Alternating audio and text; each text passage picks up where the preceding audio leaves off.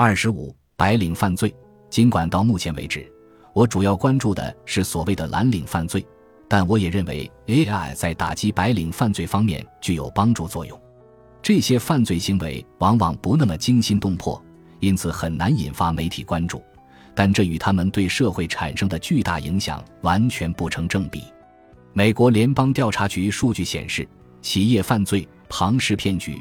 价格串通等形式的白领犯罪，每年会给美国造成超过三零零零亿美元的损失。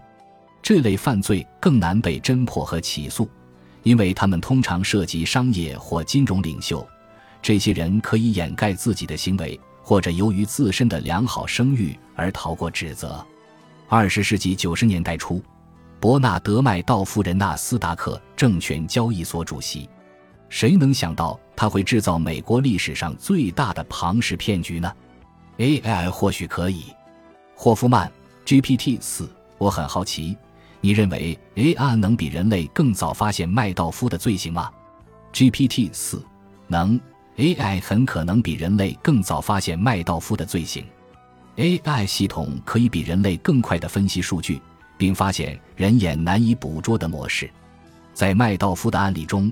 AI 可能会发现他的财务记录中被人类调查员忽略的某些不一致之处。此外，AI 系统不易受到操纵或分散注意力，因此他们可以保持正确方向，专注于发现任何可疑的活动。